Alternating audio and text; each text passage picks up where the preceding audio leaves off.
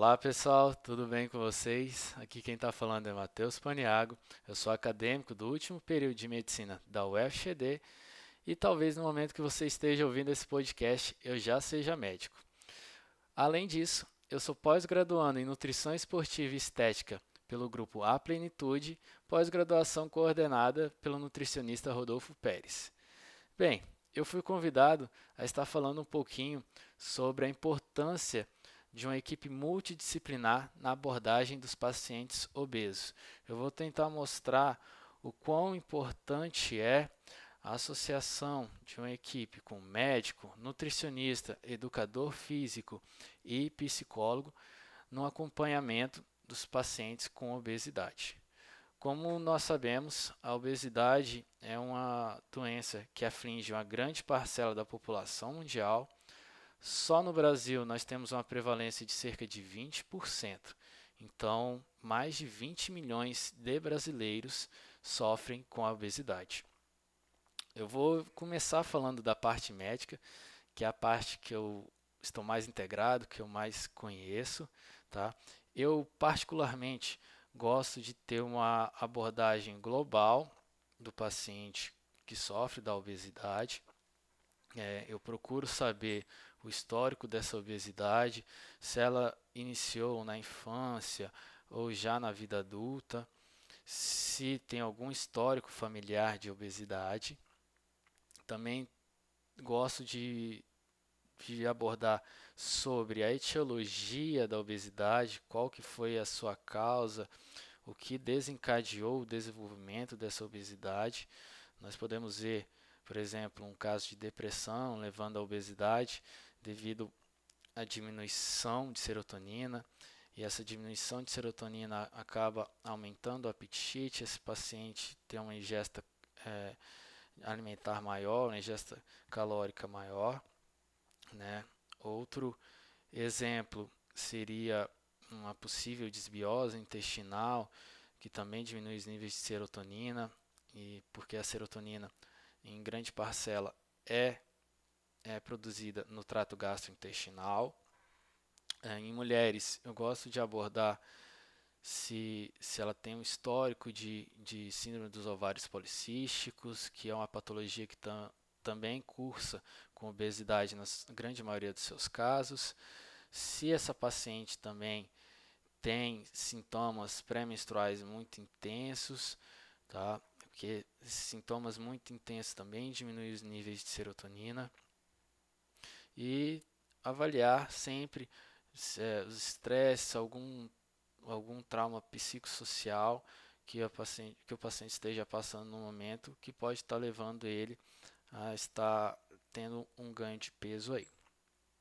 Também avalio se tem alguma comorbidade associada à obesidade. Tá? As duas principais são a hipertensão arterial e o diabetes mellitus. E é importante também ter uma avaliação da, da alimentação desse paciente. Tá?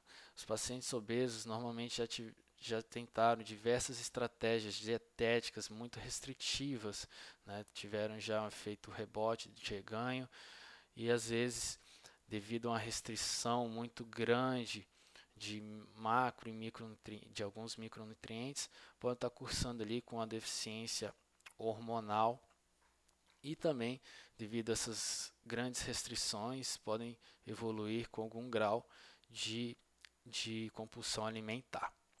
Tá?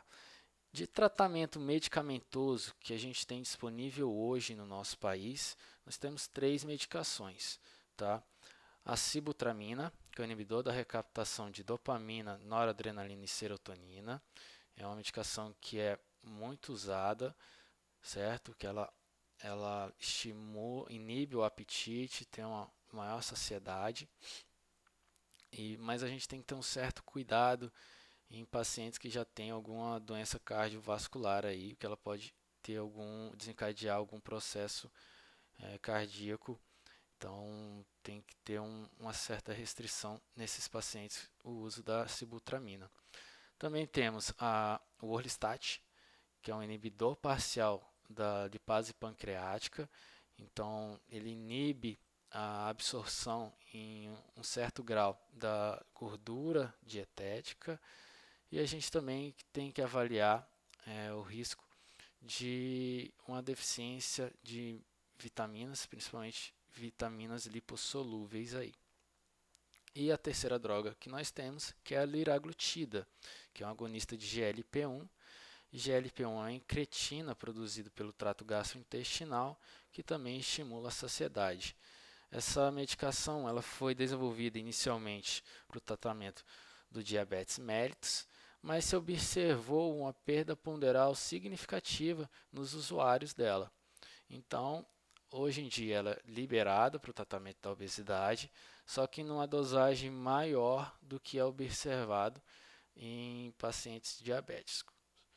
E até pouco tempo atrás nós tínhamos uma quarta droga liberada no país, que era a lorcacerina, o Belvic, tá?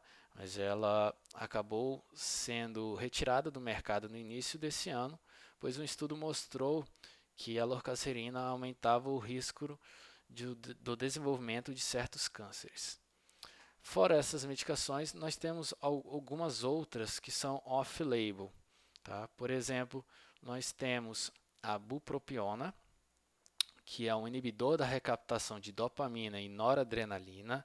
Ela também aumenta a saciedade.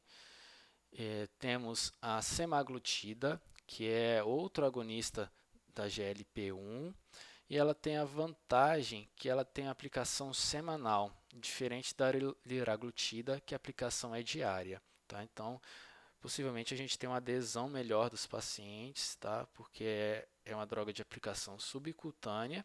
Então, normalmente, tendo uma aplicação por semana, o paciente adere mais do que tendo uma aplicação diária. Aí.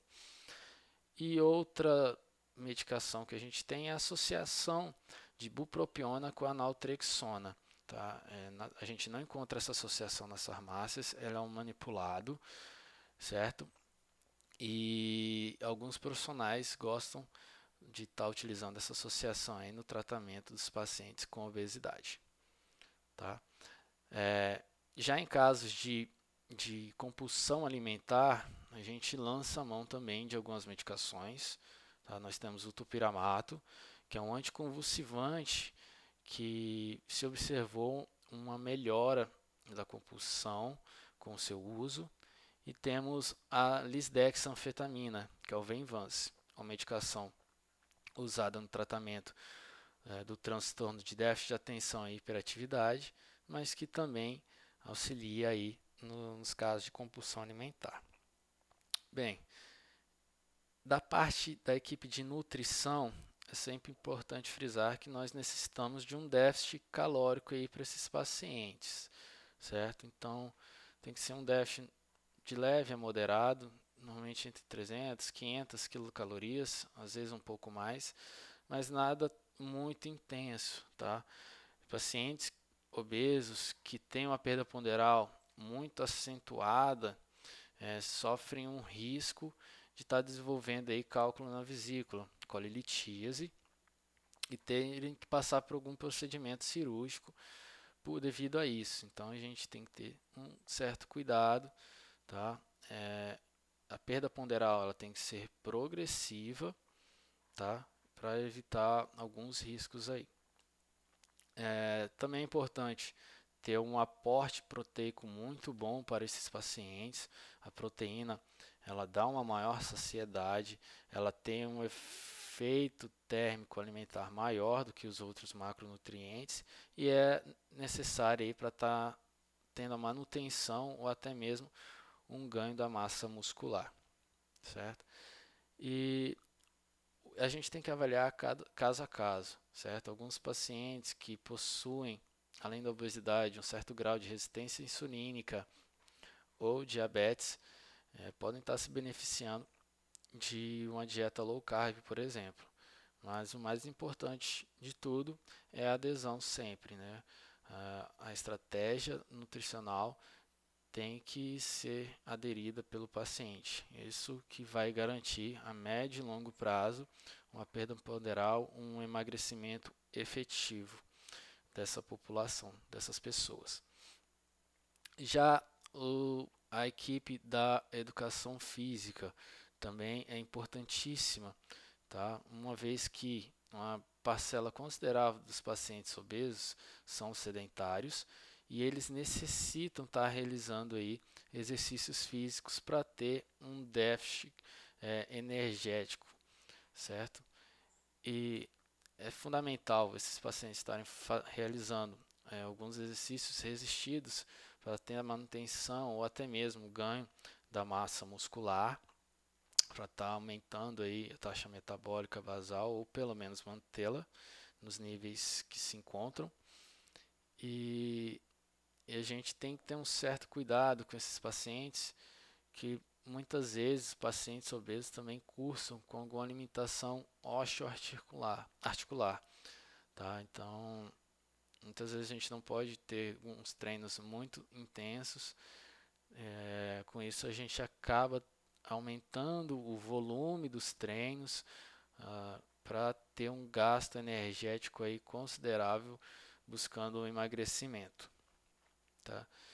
Já a equipe da psicologia normalmente tem uma abordagem é, cognitiva comportamental, né, a TCC, e, é fundamental para estar tá analisando se existe algum bloqueio em relação à adesão ao tratamento, até mesmo algum bloqueio que levou ao desenvolvimento dessa obesidade, se algum trauma é, na infância ou na vida adulta, algum problema é, do âmbito familiar ou até mesmo é, no trabalho que acaba piorando o estado que esse paciente se encontra.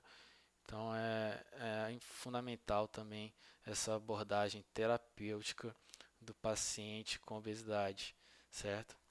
Acho que era isso que eu tinha para falar.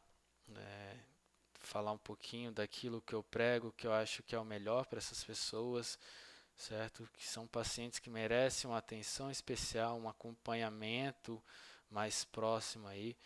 A gente sabe que durante o processo do, do emagrecimento dos pacientes obesos, a gente pode ter algumas baixas, algumas recaídas, mas é, tendo esse acompanhamento multiprofissional, é, a adesão é, e os resultados são muito maiores. Aí, tá joia?